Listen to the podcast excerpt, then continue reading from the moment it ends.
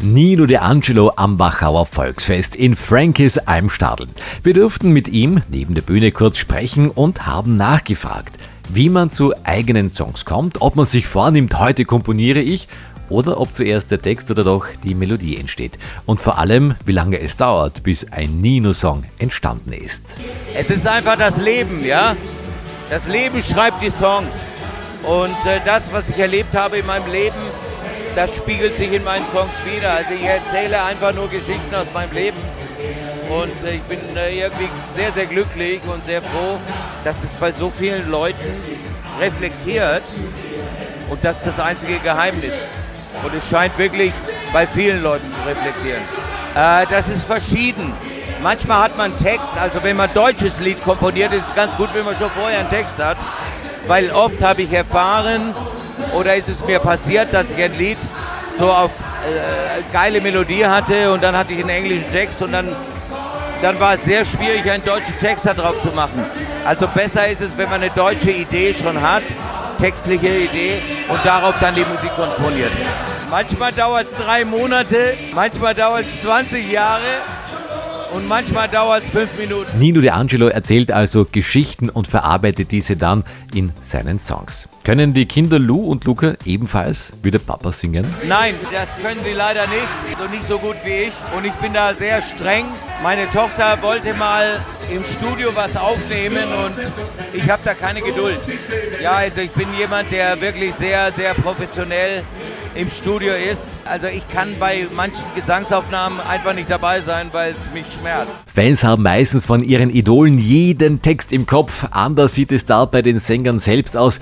Die haben ja unendlich viele Texte, aber auch Choreografien im Kopf, die man sich da merken muss. So etwa auch Nino De Angelo. Also die Songs, die Texte muss man immer auffrischen. Man muss sich vorbereiten, genauso wie ich jetzt auf meiner, ich habe jetzt eine große Deutschland-Tournee. Da muss ich schon Texte lernen und auch stimmlich schauen, dass ich trainiert bin. Das geht nicht so einfach aus, äh, aus der Hüfte raus. Also man muss da immer irgendwie schauen, dass man fit ist, ja. So einfach wie bei uns Fans ist es also doch nicht. Wir brauchen da ja nur dreistimmig mitkreischen, nämlich laut, kern und falsch, aber dafür mit voller Begeisterung. 1983 erschien Jenseits von Eden, geschrieben und komponiert von Drafi Deutscher.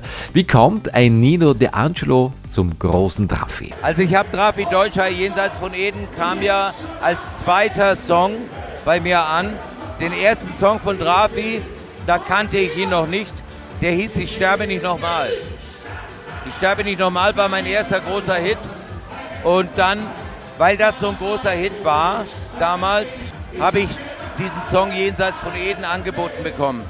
Das war das große Glück. Hätte ich Ich sterbe nicht nochmal komplett verkackt, hätte ich auch nie jenseits von ihnen bekommen. Ja, nicht nur im Musikbusiness ist und war Nino De Angelo unterwegs, sondern auch Fernseh- und Musicluft durfte er schnuppern, etwa bei Unter uns oder bei Promi Big Brother. Doch was ist interessanter? Sänger, Schauspieler oder doch Musicaldarsteller?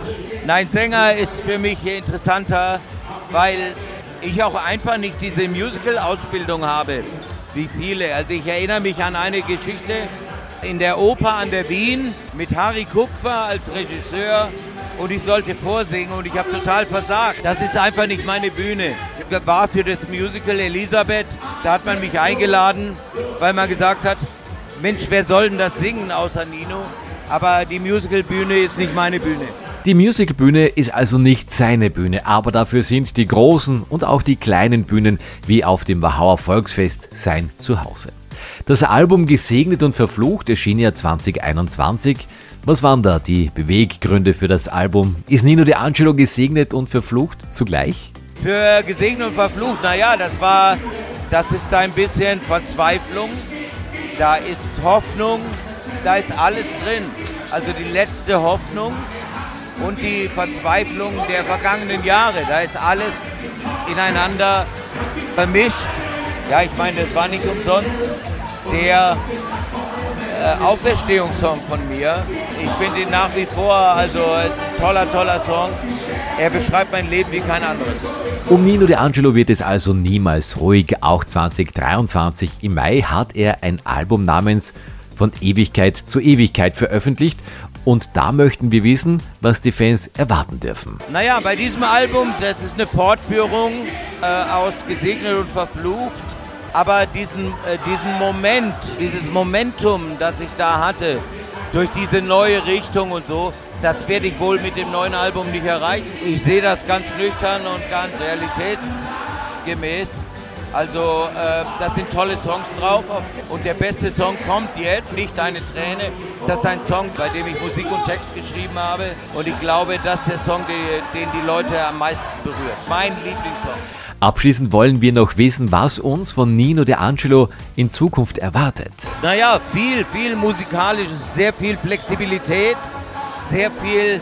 Ich weiß selber noch nicht, was das, wie das nächste Album werden wird ob ich jetzt äh, rockig weitermache oder ob ich mir einen anderen Traum musikalisch erfüllen werde, ich weiß es noch nicht ganz genau. Es, es bleibt eine Wundertüte. Nino De Angelo, ein Sänger, der durch Höhen und Tiefen ging, der sich kein Blatt vor den Mund nimmt und der der Musik hoffentlich auch weiterhin treu bleibt. In diesem Sinne sage ich danke fürs Zuhören. Mein Name Stefan Henning.